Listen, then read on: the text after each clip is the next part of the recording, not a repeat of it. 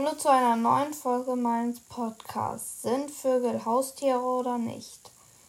Ja und nein. Es gibt Vögel, die man als Falkner hat, so wie zum Beispiel ein Turmfalken oder bei einer Adlershow ist ja ein trainierter Adler. Oder aber man hat wirklich ein Haustier, ein Papageien, die sind Haustiere oder ein Wellensittich.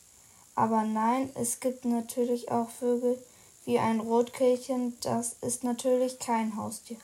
Also zum Festhalten, richtige Vogelhaustiere sind ein Papagei und ein Wellensittich. Aber sonst so richtig nicht. Aber im Zoos gibt es meistens ja auch Vögel, sind aber nicht so richtige Haustiere. Aber wir haben hier Gänse und Hühner und Enten bei uns zu Hause. Das sind auch quasi Haustiere.